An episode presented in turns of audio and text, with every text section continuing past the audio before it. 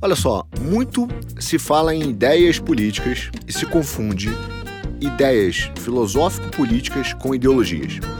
Uma delas é o progressismo. E o progressismo, de fato, é uma ideologia, ao contrário do conservadorismo, que é um conceito, uma mentalidade filosófico-política. Mas eu queria te provocar com a seguinte ideia: você acha que você sabe o que é o progressismo? Se eu te falasse que a ideia de progresso é um mito cultural. Ele foi criado para resolver um problema filosófico. Como você encararia? É sobre isso que a gente vai conversar agora e é sobre isso que eu quero te contar. Que a ideia do progressismo é uma utopia fundada exatamente em cima de um mito cultural. Agora, olha como surge isso na humanidade. Vamos voltar bastante no tempo. Vamos começar com Ilíada, de Homero. Quando você está ali, não sei se já teve o prazer de ler, mas fuçando alguns capítulos, você vai encontrar Ajax. Com uma das mãos apenas, ele apanha uma pedra. E ele fala o seguinte: que o mais forte, o robusto, da geração atual dele, posterior, né, acharia difícil levantar aquela pedra.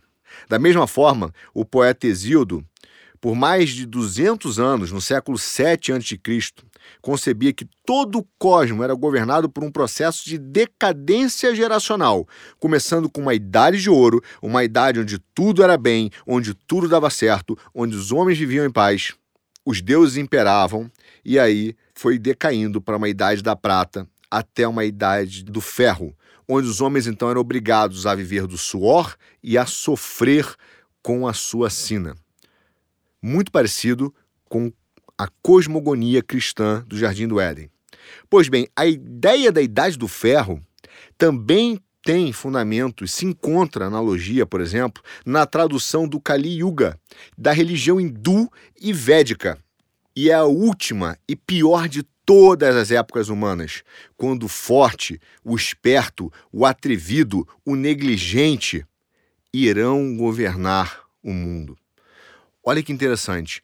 Todas essas cosmogonias, formações religiosas, têm uma ideia de decadência, que existiu uma idade do ouro, existiu o jardim do Éden, e então esse mundo, por motivos, alguns não explicáveis, outros explicados, ele vai decaindo, entrando em uma degeneração, em uma degradação paulatina e consistente até chegar no que há de pior.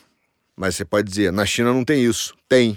Na China confuciana, nos astecas, nos zoroastritas, nos lapônios, nas tribos indígenas americanas, na Irlanda, todos esses países, todo o cosmo antigo tinha essa visão de forma diferente, mas de uma cosmogonia que estava ligada a uma degeneração. Era um mundo hostil, onde você tinha que, para superar a hostilidade do mundo, onde você tinha que enfrentar a roda da fortuna, a virada imprevisível dos eventos, a ira dos deuses, você tinha que ter o quê?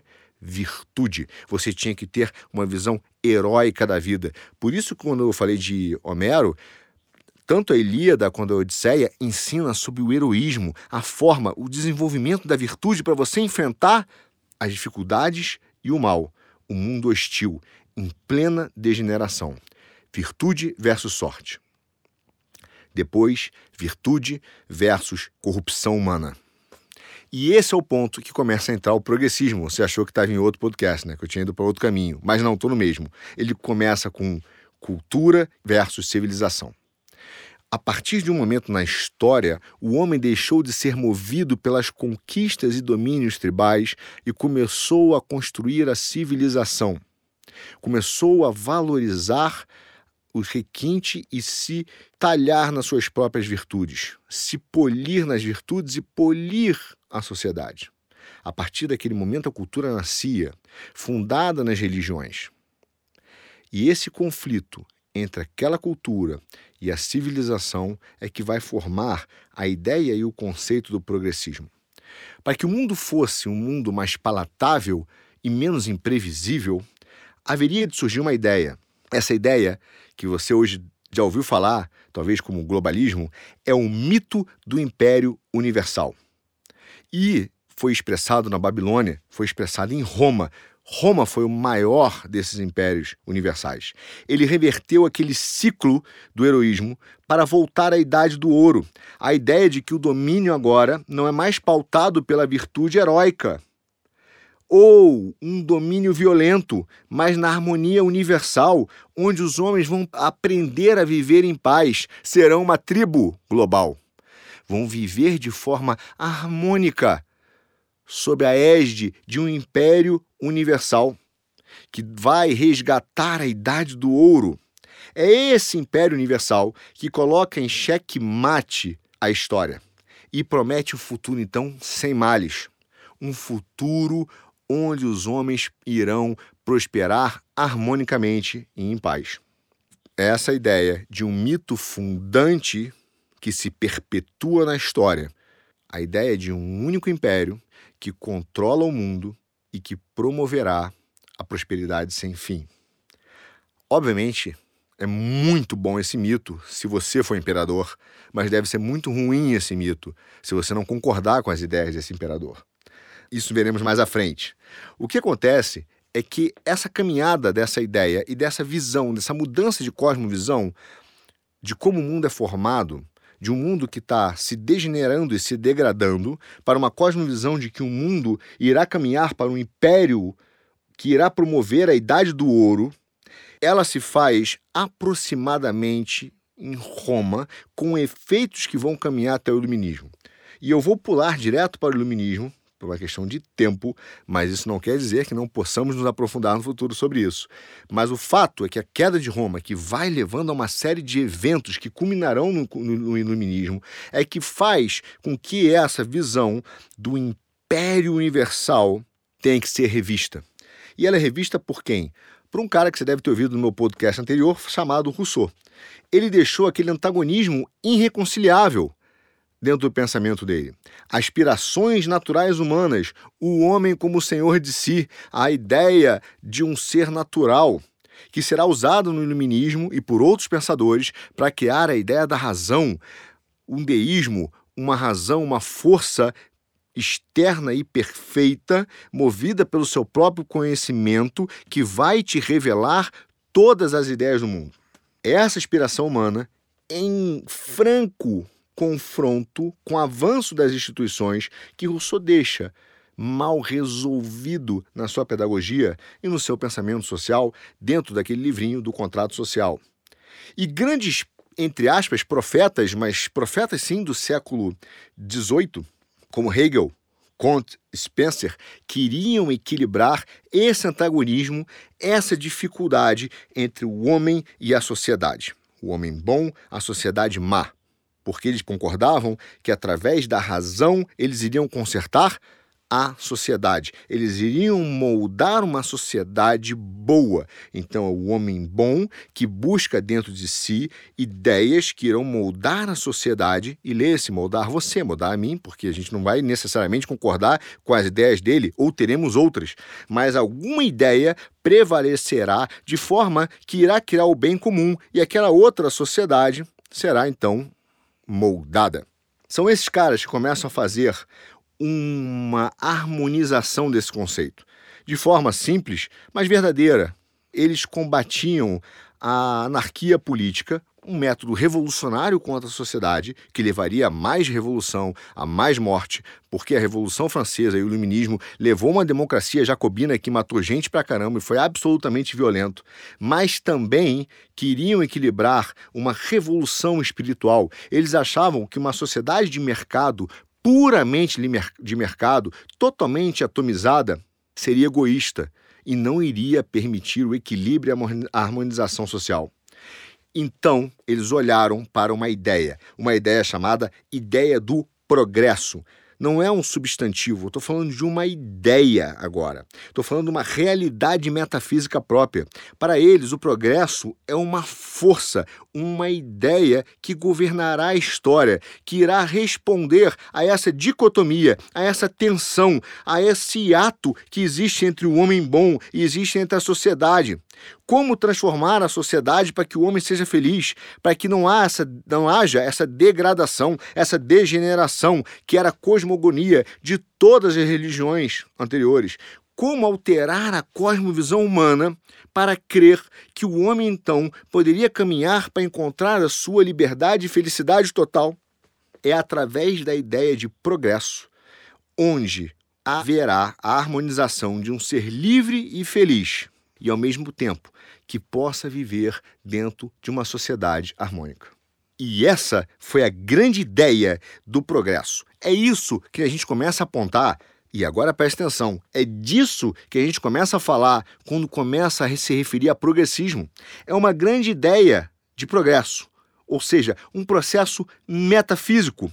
É onde o indivíduo civilizado, o indivíduo civilizado, livre e feliz, aquele indivíduo bom, passa a ser produtor, não senhor de si, produtor de processos sociais e econômicos que geraram a sociedade civil. Ou seja, o que eles estão dizendo é que há uma forma de harmonizar uma sociedade perfeita com um homem ideal. Basta que haja o progresso. Parece que são duas coisas separadas, mas não são. São duas faces da mesma moeda. O progresso vai empurrar os homens para caminhar à sua felicidade e perfeição.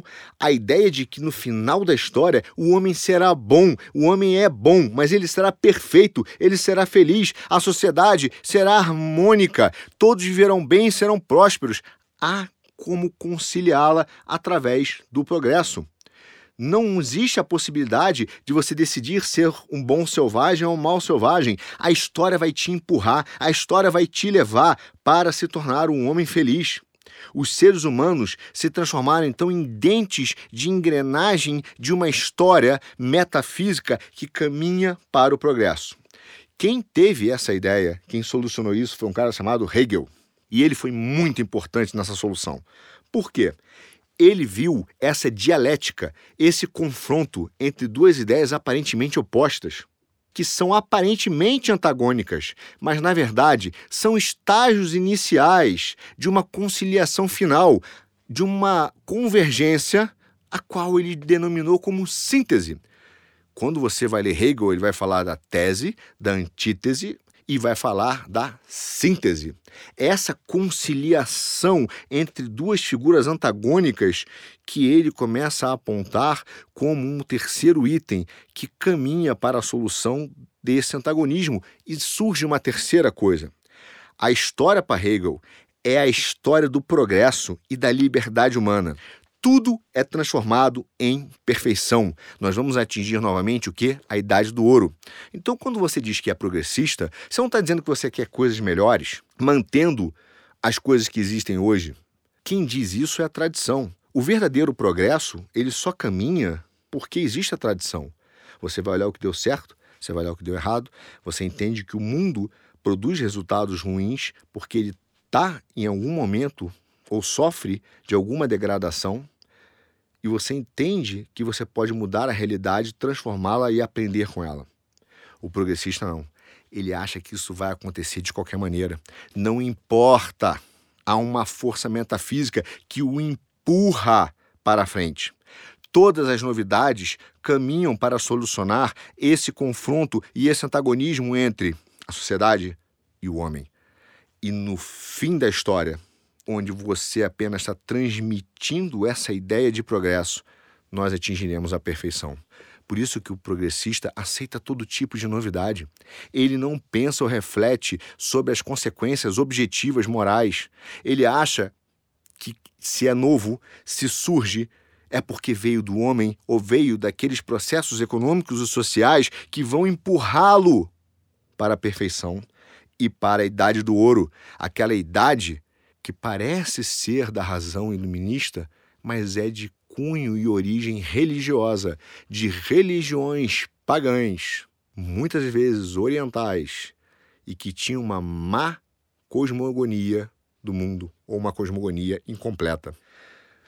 Pois bem, tudo é transformado pelo progresso. O progresso é a força que empurra a transformação progresso virou um processo histórico. Se você é progressista, você acredita que o progresso é uma força histórica que vai mudar a arte, vai mudar a literatura, vai mudar a religião, vai mudar a ciência, vai mudar o gênero, vai mudar o homem, vai mudar tudo o que existe hoje, porque o progresso está empurrando todas as mudanças para essa convergência da síntese hegeliana.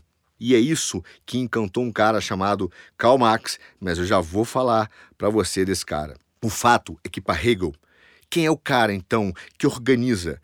Porque veja, tudo bem, o progresso vai mudar a religião, o progresso vai mudar a arte, o progresso vai mudar a cultura, mas tem desigualdade no meio do caminho.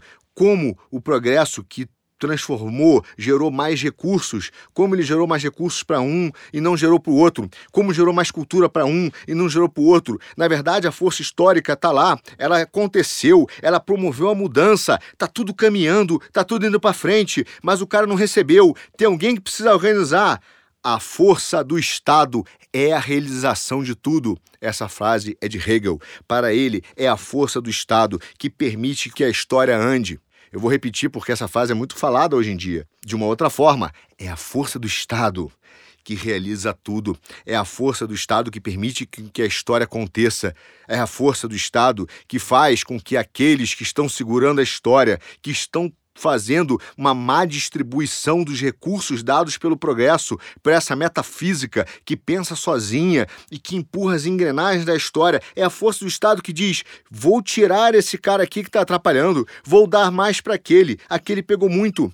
E quem controla o Estado? Atenção, o mesmo personagem de sempre, o demiurgo universal, o homem brilhante, o iluminado. Quando falam que você é progressista, você acredita que tem um iluminado que vai decidir para você o que é melhor para sua vida, que vai dizer para você qual é a cultura correta, qual é o livro bom, qual é a comida que você tem que comer. Sabe aquela linguiçinha que o seu amigo faz na fazenda? Pois é, você não pode comer porque ela não tem o selo da Anvisa. Então é ele que vai determinar qual linguiça você vai comer. Sabe aquele queijinho feito no interior, na fazenda, pelo seu amigo? Você também não pode comer, porque o demiurgo está cuidando de você. Ele sabe o que você tem que comer, o que você tem que beber, o que você tem que ler. Ele sabe o que é fake news, ele sabe o que é informação correta, ele sabe tudo, ele sabe o que é certo, ele sabe se, se o dinheiro que você manda para o seu amigo deve ser mandado ou não. Ele sabe a palavra que você usa, o que significa, e portanto você não pode mais usá-la é o demiurgo que empurra a história. Se você é um progressista, você está transferindo, delegando todo o poder do indivíduo para um indivíduo futuro que você não sabe quem é, mas que um demiurgo sabe quem é. Você está delegando toda a sua autonomia, a autonomia do dia a dia da sua casa, da educação do seu filho, do tipo de carro que você pode comprar, se é elétrico ou não, do tipo de roupa que você pode vestir, do tipo de filme que você pode ver, de como será a sociedade, das suas relações, da sua fé para um grande, um grande iluminado. Aí então o povo passará a participar de um sólido e estável reino social e ético criado pela expansão dos poderes do Estado. Atenção! O povo passará a participar de um sólido e estável reino social e ético criado pela expansão dos poderes do Estado. É isso que é o progressismo. Eles dizem que a razão e a liberdade não são contraditórios, como alegava Rousseau. Não, mas uma e a mesma. Hegel coloca a possibilidade da humanidade salvar a si mesmo e buscar a sua própria felicidade. Atenção, não é o indivíduo, é a vontade, o bem comum. É o bem comum que representa a busca pela felicidade. A sua felicidade vai ser coordenada, vai ser pensada por um iluminado que vai apontar qual é a felicidade que toda essa sociedade, todo esse reino social e ético deve buscar para ser estável e próspero. É por isso que Marx, aquele mesmo, aquele ali, que eu não repito o nome todo, se inspirou em Hegel. Por isso que eles andam de mão dadas, eles dançam junto no recreio, fazem, comem lanchinho com a merendeira igual, dividem um pãozinho e o todinho, porque Marx também acreditava na incontrolável marcha do homem para a liberdade. Veja, hoje, como é moderno, onde você vai, onde você lê, o que a imprensa diz é que você não é livre, você está sendo oprimido, oprimido por um sistema, oprimido pelo pai, oprimido pelo sistema patriarcal, oprimido pela escolha do sexo que você não determinou, mas você pode escolher, oprimido pelo seu emprego, oprimido por tudo. Essa é a ideia que surge de um progressismo que precisa te empurrar para uma marcha da liberdade. Você não é livre, só que você já é.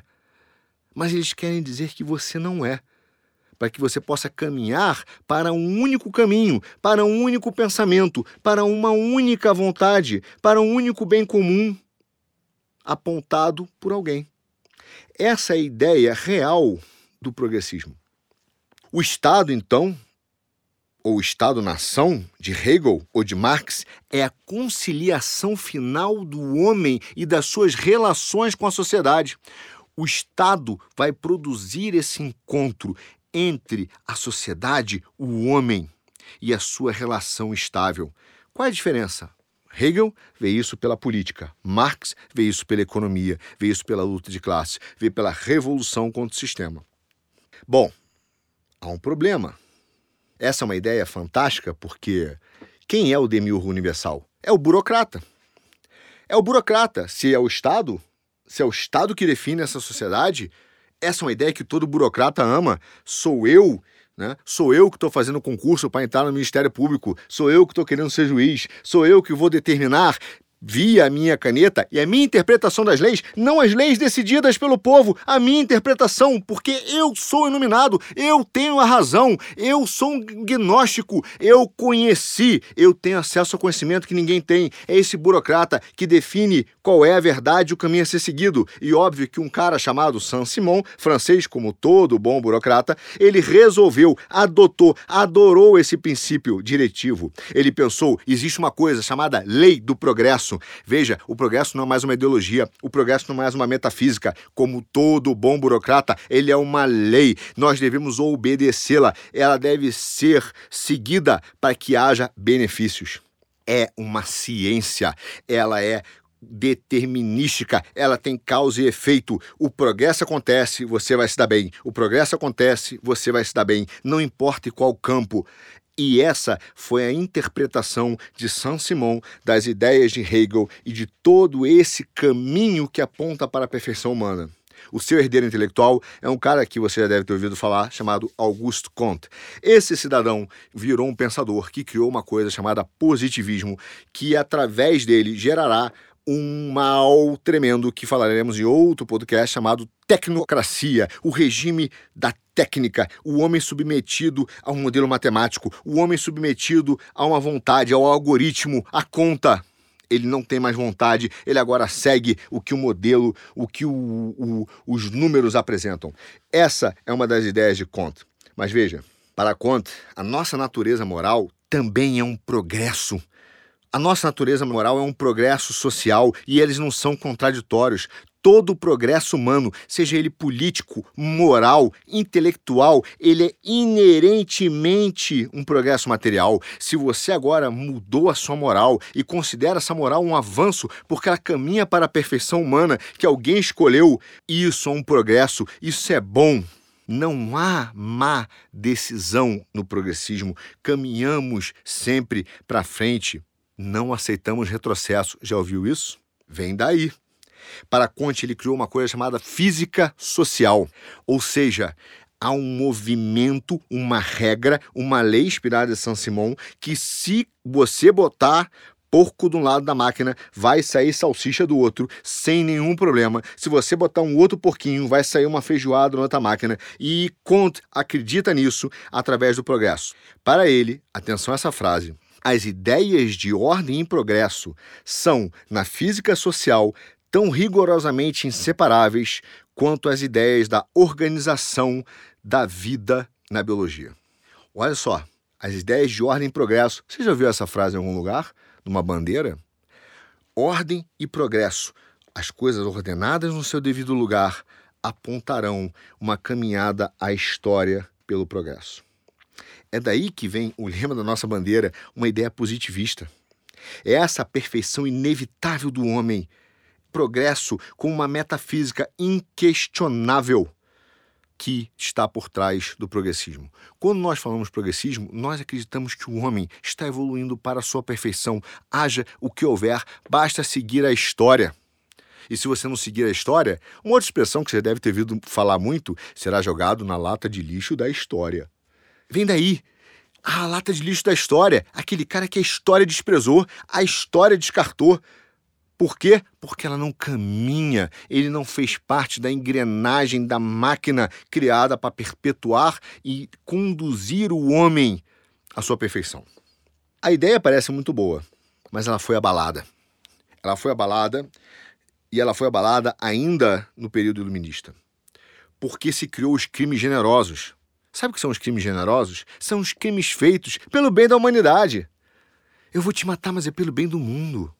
Eu vou te calar, mas é pela liberdade de imprensa. Eu vou te, não vou tirar sua liberdade de expressão, vou te jogar no calabouço, mas é em prol da democracia. Esses crimes generosos ocorreram na Revolução Francesa. Mataram em nome do bem, mas mataram muita gente. Fizeram verdadeiros genocídios dentro da Revolução Francesa. O homem que caminhava para sua perfeição levou a ideias racistas, a teorias raciais, a guerras mais violentas, levou a bomba nuclear, Hiroshima, Nagasaki, campos de concentração, a pólvora, metralhadora, bombas. A ideia de um homem que caminha para a inevitabilidade da sua perfeição foi destruída. Foi uma bolha que estourou quando tocou a realidade.